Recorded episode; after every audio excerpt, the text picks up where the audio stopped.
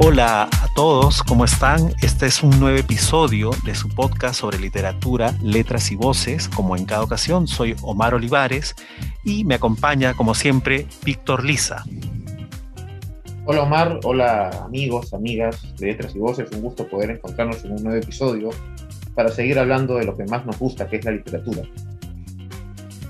Así es, Víctor, y hoy precisamente estamos para hablar de uno de los pilares de la narrativa contemporánea, creo, o por lo menos de la, de la literatura norteamericana. Vamos a conversar sobre Ernest Hemingway y en esta ocasión vamos a hablar, a dialogar, a intercambiar un poquito, a desmenuzar el cuento, uno de los cuentos me parece más geniales que he leído en realidad, Los asesinos de Ernest Hemingway. Víctor, por favor, como siempre, cuéntanos un poco sobre el autor como tú decías, Hemingway no solamente es un autor, digamos, importante en la literatura de los Estados Unidos, sino que creo que en todo el mundo. Eh, Ernest Hemingway es un escritor de culto, no solamente, en, creo que en todo el mundo, en América Latina, en Europa, en muchas partes, eh, ha logrado un reconocimiento, no solamente por el premio Nobel que obtuvo en los años 50, sino también por su obra magistral, monumental, que nos ha dejado varias novelas, cuentos y otro tipo de escritos Ernest Miller, Hemingway nació en 1899 en Oak Park, Illinois, Estados Unidos, y falleció el año 1961 en Ketchum, Idaho, en el mismo país, a consecuencia de un suicidio que decidió ejecutar. Él era escritor y periodista de oficio, eh, eh, se destacó más por la prosa y también por el periodismo, se dedicó también al periodismo, cubrió eventos muy importantes de la historia, grandes guerras como la Primera Guerra Mundial, la Segunda Guerra Mundial y también la Guerra Civil Española. Pudo retratar en muchas de sus crónicas el drama de la, de la Guerra Civil Española, digamos el punto de inflexión que generó ese conflicto no solamente para España, sino que fue decisivo para el mundo en su momento. ¿no?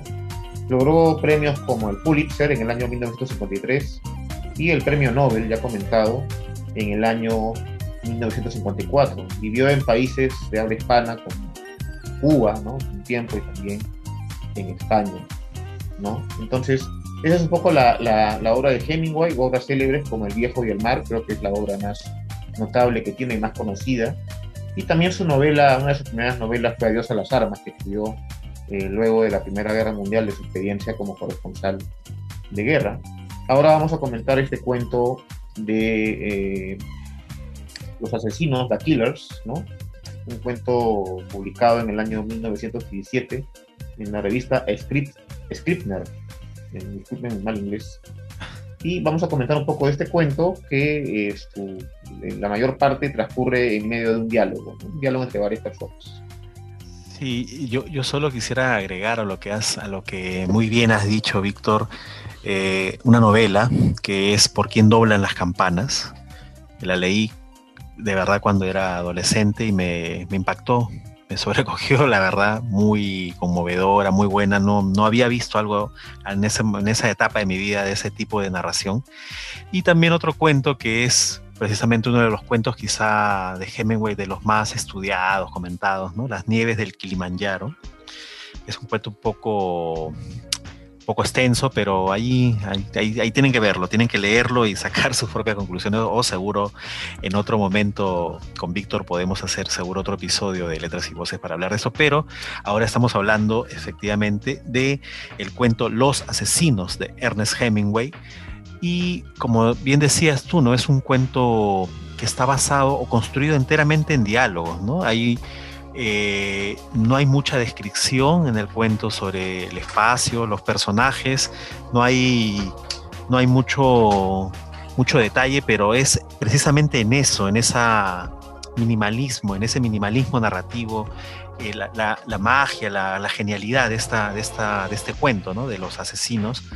Eh, como tú decías, por ejemplo, transcurre casi el 80% de la historia del cuento en un, en un cafetín, ¿no? en un restaurante que están a donde llegan precisamente los asesinos a buscar a uno de los habituales comensales en esa sala, que, bueno, todo está como escondido, ¿no? No se sabe lo que va a pasar, no sabemos nada, pero tiene un poco como el, no sé cómo decirlo, o sea, los asesinos llegan, empiezan a conversar entre ellos, conversan con los comensales, luego se revela que son realmente, o qué es lo que quieren hacer, ¿no? Matar a una persona que suele ir, al boxeador eh, Ol Anderson, si no me equivoco, y en ese medio o en ese transcurrir están esperándolo, pero, pero no llega, ¿no? Y ahí hay, ahí hay todo un intercambio muy eh, muy bien concatenado, ¿no? unos diálogos a los cuales no se les puede quitar quizá ni una coma, ni una palabra, porque esa es precisamente la maestría que tenía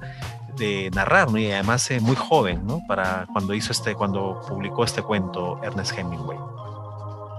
Así es, eh, efectivamente los personajes, no hay una descripción de, los, de ellos como tal o como tales, eh, qué es lo que quieren hacer inicialmente, pero ya por los diálogos, y esa es la genialidad que tiene Hemingway al momento de narrar este cuento, que uno ya deduce cuáles son, qué, qué, son, a qué se dedican, qué es lo que quieren hacer de alguna manera, y también das a entender, se da a entender un poco los oficios de los otros, de otros personajes, ¿no? Al y Max son los que preguntan por este boxeador que te has mencionado, Ole Anderson, le dicen el sueco, ¿no? Y los otros dos que lo atienden, George y el otro amigo, creo que se llama Mark, no recuerdo bien, no, Nick se llama, perdón, este, son los que atienden el restaurante, de alguna manera comienzan unos diálogos en los cuales eh, hay cosas que parecen en un primer momento triviales sobre la comida, sobre la cena, como que discuten un poco sobre lo que ofrecen, pero al final van entrando un poco los visitantes a ese restaurante a lo que quieren hacer, ¿no? Quieren buscar a alguien, tampoco lo dicen y ahí está el tema del dato escondido. No sabemos para qué, no sabemos por qué, no conocemos el contexto anterior, ¿no? Pero lo que quieren hacer es buscar al tipo este para asesinarlo y darle vuelta, como se dice criolamente. Y eh, es un diálogo por momentos que es divertido, pero también es tenso, ¿no? Es divertido por las cosas que se dicen, eh, hay mucha ironía, pero también hay momentos de tensión, de discusión, porque nos, hay como una especie de, digamos, de, de, que los, los, asesinos, lo que buscan a este personaje, quieren saber a qué hora entra, ese tipo de cosas, y los dueños del restaurante como que tratan más bien de ocultar. Entonces ahí hay toda una tensión que se maneja en el diálogo, que es muy interesante y que mantiene un poco el suspenso de lo que va a ocurrir, de alguna manera. Eh, sí, hay, hay, un personaje más, ¿no? Que también, un personaje secundario, que es Sam, el cocinero, afroamericano, que también el trato o la forma en que le hablan te, un poco te ayuda a entender eh, la clase de personas que son eh, estos asesinos, ¿no? La clase de personas que son Al y Max por la forma racista en que lo tratan. En todo momento le dicen como se solía decirlo, ¿no? De forma despectiva, muchacho para ellos, o seguro usa, esa es la traducción en realidad al castellano, pero debe haber alguna otra connotación en ello. Eh, pero para mí este cuento, Los asesinos, ¿no? De Ernest Hemingway, eh, parte, ¿cómo decirlo? Como que, o sea, tú terminas de leerlo y es como hay que resolver un par de dudas, ¿no? Que te van a quedar al final en, por qué quieren matarlo, ¿no? ¿Qué ha pasado? ¿Qué ha hecho Ol Anderson, este boxeador, boxeador a quien le dicen el sueco, evidentemente por el apellido que tiene? ¿Qué ha hecho, ¿no? Para que vayan a vayan a buscarlo un par de asesinos profesionales que llevan una escopeta de cañón recortado, si no me equivoco, escondida. ¿Qué ha hecho, no? ¿Contra quién? Y, y esto, un poco de esto tenemos como, como una pista o como un como un indicador de lo que ha pasado, porque Ol Anderson en alguna parte cuando, cuando Nick Adams lo busca para avisarle alertarle de lo que está pasando, le dice, ¿no? Le dice que ha tenido, que algo ha hecho, pero que él ya no puede hacer nada por remediarlo. Y eh, precisamente esa es la otra duda que queda, ¿no? ¿Por qué no? ¿Por qué, ¿Por qué no quiere huir? ¿Por qué Ol Anderson, a pesar de que le están avisando de que hay dos eh, profesionales que lo quieren matar, dos asesinos profesionales que lo quieren matar, ¿por qué no hace nada? ¿no? ¿Por, qué se, ¿Por qué se abandona a ese destino que él bien podría agarrar e irse, escaparse, ¿no? mudarse, pero no, prefiere simplemente esperarlos porque sabe que en algún momento seguro lo van a encontrar. Entonces son esas cosas en esta construcción que hace Hemingway en base a diálogos, ¿no? Casi todo el cuento no hay, no hay creo que un párrafo que sea solamente descriptivo, todos las, los párrafos son diálogos, diálogos en el restaurante, diálogos cuando Nick Adams llega a buscar a Ol Anderson, diálogo con Ol Anderson, diálogo entre Nick Adams y la persona que administra el lugar donde vive el boxeador. Todo es este, concatenaciones de diálogos muy bien construidos que nos llevan a, a plantearnos esto, ¿no? Esto que tú mencionabas, por ejemplo, la técnica de dato escondido, como lo llamaba, si no me equivoco, el mismo Ernest Hemingway, la punta de iceberg, ¿no? De mostrar apenas unos datos que al lector y que el resto están en la misma, intrínsecamente narrados o contados en los textos, pero sin, sin hacerlo de forma explícita, ¿no? Entonces, es una muestra maestra de esa técnica, creo, este cuento muy por encima de verdad de otros cuentos que he leído que tratan de desarrollar esa técnica, pero eso, esas impresiones me dejan así de momento este, este, este escrito de Ernest Hemingway. Sí, y me llama la atención precisamente porque eh, es muy adelantado para la época o es muy fuera de época, porque hasta esa época, digamos, para la redundancia, años 20 o 30, en los cuentos la punta del iceberg tenía que ver no tanto con estas cosas que se muestran no, no, completas, sino que, eh, digamos, ahondaba más en, una descripción, ¿no? De, los elementos, de, de, los lugares, de los personajes, ¿no?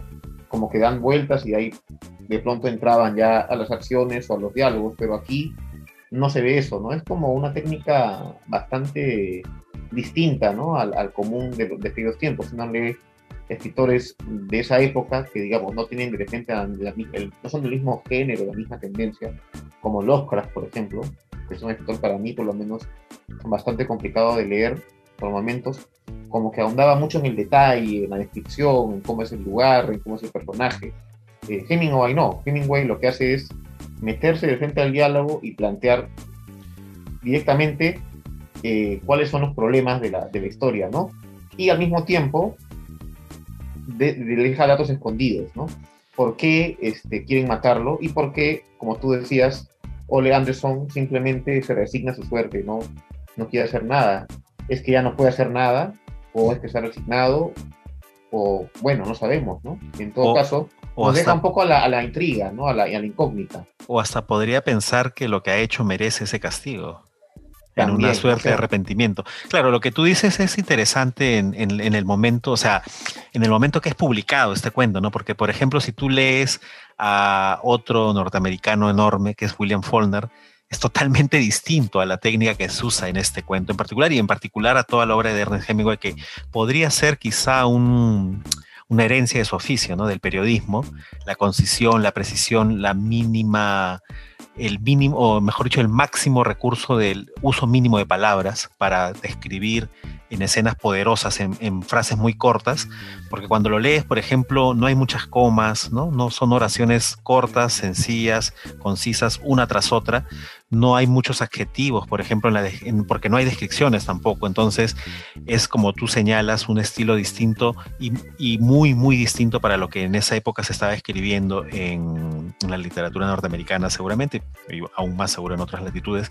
Pero otras cosas que me vienen a la mente de este cuento para, para hablar eh, es también esta suerte de todos sus personajes en general tienen este, este tipo de actitud ante el destino, ¿no? O sea, es ineludible para ellos el destino. Lo que les va a pasar, les va a pasar ellos, les va a pasar sí o sí, ¿no? la mayoría de sus personajes, de sus protagonistas, no tienen un ánimo o interés de cambiarle el destino, cambiar las cosas, no, no hay mayor lucha contra lo que podría ser, o sea, es para, para ellos es como lo inevitable, ¿no? Lo que va a sucederles.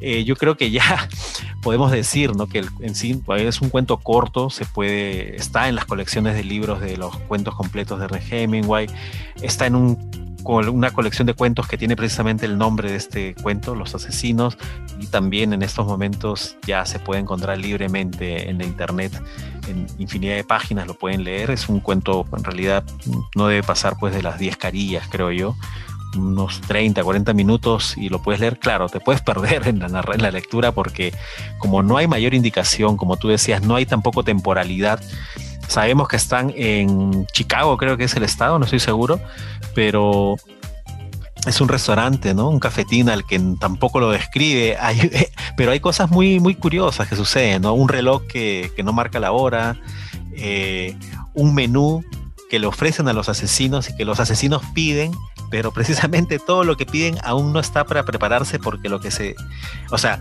llegan, yo asumo que ellos están llegando pues a las, como que quien llega a las cuatro y media, cinco de la tarde, porque hay una parte, hay un dato, ¿no? Que la persona que atiende en el restaurante les dice, no, eso que tú estás pidiendo se sirve para la cena y la cena se sirve a partir de las seis, aún no está listo, te puedo ofrecer otras cosas. O hay unos diálogos, como tú decías, cómicos en lo absurdo, ¿no? Entonces, eh, es muy bueno eso, es muy bueno, pero te va un poco adentrando poco a poco a una constante tensión, ¿no? Porque ya desde ese punto tú te das cuenta o empiezas a pensar, ¿no? Ahorita los matan a todo el mundo por dárselo de chistosos. Y es más, los mismos asesinos le, dicen una y otra vez, ¿no? Tú te, tú te haces el gracioso, tú eres un tipo vivo, una forma burlona, sarcástica, pero que muy bien lo, lo relata y lo construye en este cuento Ernest Hemingway. Claro, como tú señalas, utilizan ese, ese tipo de diálogo que parece inútil, ¿no? Una discusión porque no sirven esto en la cena, o porque, no hay esto, ¿por qué me ofreces esto si al final me lo vas a dar en la cena? Para entrar de allí un poco a la, a la parte de la tensión, o sea, ya estuvieron tensionados por un asunto aparentemente ridículo para entrar después a otra tensión, o sea, maneja las tensiones, va en ascenso, se pasa de una tensión a la otra, ¿no? y hasta que al final los asesinos se, rinden en el sentido de que por el momento no van a lograr su objetivo. También el cuento nos deja una intriga. Lograrán su objetivo, después irán de nuevo a buscar al personaje que, están este, eh, queriendo asesinar. Eso tampoco lo sabemos, de alguna manera.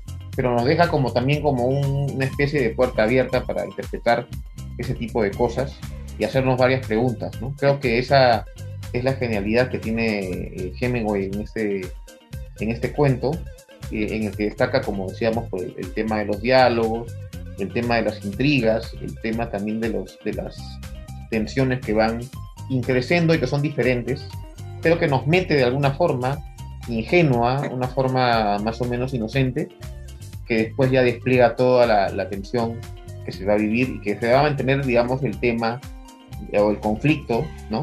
hasta el final. Sí, eso precisamente que señales es una de las características de un cuento cuando es genial, ¿no? Que tiene tantas lecturas, puede tener muchas lecturas, muchas interpretaciones, todas válidas, porque el lector, o mejor dicho, porque el autor así lo ha querido, ¿no? Así lo ha plasmado. Este cuento, por ejemplo, bueno, como les decía, lo pueden leer en cualquier momento, no, no es que les estemos revelando el final, porque es en realidad un cuento corto, que igual no dejen de leerlo si aún no lo han hecho. Al final del cuento, como decía Nick Adams, eh, amigo de Ol Anderson, por lo que se entiende en, los diálogos que tiene con los asesinos y con los otros personajes del restaurante, lo va a buscar a la pensión donde él vive para avisarle que alguien lo quiere matar a Ol Anderson, que hay dos personas que lo buscan, que han venido de Chicago hasta el pueblo de Summit, si no me equivoco, y lo quieren matar, lo encuentra a Ol Anderson en su cama, descansando. La, la dueña de la pensión, del hostal donde está Ol Anderson, le dice que ha estado todo el día ahí encerrado lo busca, lo ve, lo encuentra. Y el Anderson, cuando Nick Adams le cuenta que, que, lo quieren matar, no se inmuta, ¿no? No, no tiene mayor reparo, no, no hace nada, no toma ninguna acción. Y Nick Adams le dice, pero no vas a hacer nada, no vas a tratar de escapar o algo.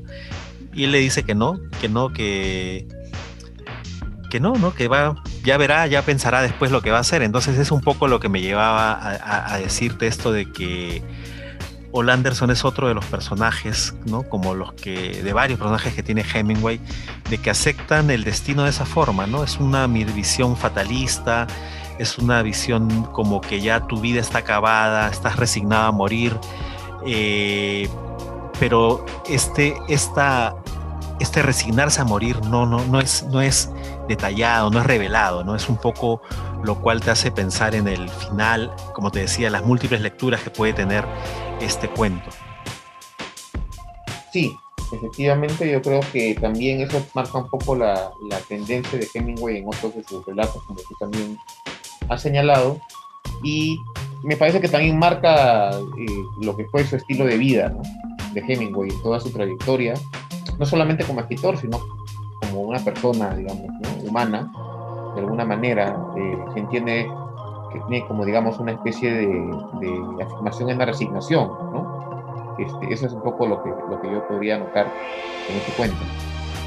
Sí, efectivamente, cuando él está escribiendo este cuento, estaba pasando, creo, por su primer divorcio, estaba empezando a salir con otra persona, eh, ya tenía, creo, los problemas con, que tuvo a lo largo de su vida con el alcohol.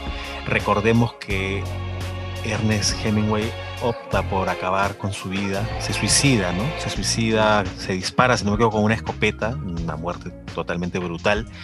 Entonces, como dices tú, ¿no? Le impregna un poco a sus personajes esta quizá visión fatalista de la vida, esta visión que él tiene de, de las cosas que, le pasan y que es inevitable, ¿no? O sea, hay, una lucha, no, no hay una lucha, sino hay un aceptar ciegamente lo que el destino te estaba dando. Pero yo, yo quería mencionarte otro detalle, no sé si tú lo has notado, algo. aparte de que hay una película de los 60, creo, protagonizada por, por Burt Lancaster y Ava Gardner, que es como una adaptación de este cuento. Eh, bueno, el, el director hizo todo un guion donde incluye los diálogos, pero hizo una construcción aún mayor pero quizás es un poco más difícil. Yo no la he visto personalmente, sé que hay la, historia, pero no, no la he podido ver por diversos factores. Es más difícil adquirir esas películas, pero en los noventas o inicios del 2000, no recuerdo, Quentin Tarantino hace una película, ¿no? Que es Pulp Fiction. Y en esa historia de Pulp Fiction hay un boxeador que es Box, si no me equivoco, protagonizado por Bruce Willis, al que precisamente dos asesinos, eh, John Travolta y no me acuerdo cómo se llama el otro actor, un moreno, eh, lo buscan para matarlo, ¿no? Es, a mí, para mí, hay, hay una, una similitud, no sé, una suerte de homenaje a la película anterior que en realidad está inspirada en el cuento de Hemingway, pero claro, en el, en el cuento, en el cuento eh, eh, digo, en la película, en, esta escena, en esta secuencia de Pulp Fiction, se desarrolla en realidad lo que ha pasado, ¿no? Que es también cuando tú lees el cuento, por ejemplo, mi primera impresión que fue, ¿por qué es un boxeador Ol Anderson, ¿no? ¿Qué, ¿Qué, cosa, por qué Hemingway decide hacerlo boxeador? No, no es casual, ¿no? Yo lo que podría pensar es que están en Chicago, dicho sea de paso. Ahí también hay otro tema, ¿no? Que era la ciudad donde se hacían los eventos deportivos, donde empezaron el tema también de las apuestas, las mafias. Entonces, para mí, por ejemplo, una de las interpretaciones que puede haber sobre lo que le pasa a Ol Anderson es que participó de una pelea arreglada, seguro, y no perdió cuando debió perder y se hizo con el dinero él y entonces estafó a alguien y ese alguien lo manda a matar como venganza. Es por eso que él en uno de los momentos que Nick Adams le reclama que por qué no haces nada, le dice algo como que igual haga lo que haga, igual lo van a matar, ¿no? Que lo que ha hecho lo va a alcanzar o lo va a encontrar en cualquier momento. Sí, además estaba pensando justamente en eso, ¿no? El tema de, si citamos la época, estaban apogeo las mafias. Las mafias estaban no solamente en Chicago, sino en la ciudad de Nueva York, tenían alcances incluso entre ciudades y estados de los Estados Unidos, valga la redundancia. Así es. Leí hace un tiempo el libro este de Gay Talis que se llama Honradas a tu padre y cuenta toda la extensión de la mafia de los bonanos y cómo se interrelacionaban con otras mafias que eh, participaban en diversas actividades ilícitas o negocios ilícitos, ¿no? El tema del alcohol, las mismas drogas por ahí y también las apuestas de eventos deportivos, entre estos el boxeo y probablemente este boxeador pues quiso hacerse el vivo, pero al final se dio cuenta que, que, eso le iba a costar caro y posiblemente por eso dijo, haga lo que haga, si me vaya a otro lado igual me van a buscar, ¿no? Porque ah. recuerda un poco el tema de la conexión de las mafias, las mafias no es que operaran en Chicago y se iba a, a otro lugar, pues chau, ¿no? Sino lo podían buscar en ese, en ese, en ese otro lugar y, como decimos popularmente, darle el último tiro. Así que eso creo que era algo para él inevitable. Es lo que podemos interpretar un poco de, la época y también de la actividad de este boxeador, porque he sabido también que en el boxeo hay mucho de esto de las mafias, de las apuestas, de boxeadores que hacen carrera en, base a hacer sparring. ¿no? Sparring, quiere decir el rival de un oponente que está en una carrera maratónica hacia el título de peso y van a perder y bueno, reciben su billete, pero alguna vez se le escapa de gana, ¿no? O se eso, propone ganar, ¿no? Eso que dices es como Rocky, ¿no? El campeón que es Apolo, Apolo lo busca, busca un sparring para un poco lucirse, ¿no? Darse, pero pasa lo que pasa al final en la película y Bueno, pero esa ya es otra historia enorme. Eso es otro contexto también. Sí, no, es, pero es una buena historia. Es una, o sea, como historia me gusta mucho la película Rocky. Pero volviendo a los asesinos de Hemingway, que es de lo que estamos hablando en este episodio de letras y voces, eh, cuando lo leía, me acuerdo ahora volviendo, ya lo había leído antes, pero lo leía de nuevo para, para ahora conversar, me venía a la mente esas posibilidades, ¿no? De qué podía haber hecho este boxeador. Y sinceramente para mí, como interpretación, lo único que podía haber hecho es eso, ¿no? Haberle, haberlo estafado en apuestas, en cosas de, de ese tipo, a alguien poderoso, obviamente, a, alguien, a un capo de la mafia que ahora lo busca para matarlo. Y como tú dices, ¿no? Las mafias están interconectadas a nivel de todo el país, en estos cincuenta y tantos estados de los Estados Unidos. Entonces él le dice, no, no importa dónde me vaya, eso no va a cambiar. O no me acuerdo la frase exacta que le dice All Anderson a, Nick, pero es algo así, ¿no? Como tú, como tú reseñas. Así que, bueno, eso, eso para mí ha sido un poco conversar sobre este cuento, los asesinos de Nick and, de los asesinos de Ernest Hemingway. Eh, una buena lectura, lectura rápida, no muy ágil, no muy, digamos, sencilla, hay que prestarle bastante atención porque no hay muchas descripciones, nada, entonces te puedes un poquito perder, pero para mí es una, una buena lectura, un cuento genial que los invito a leer. Eso, eso por mi parte, por mi parte yo hasta acá me despido, los dejo con, con Víctor para cerrar este episodio de Letras y Voces. Así es, ha sido un gusto también poder conversar con Omar, con ustedes, amigos de Letras y Voces, sobre este cuento de, Ernest Hemingway, Los Asesinos. Lo pueden encontrar en línea y les, recomiendo mucho su lectura. Nos estamos viendo hasta otra ocasión. Muchas gracias y hasta luego. Sí, hasta luego con todos, hasta vernos pronto. Cuídense.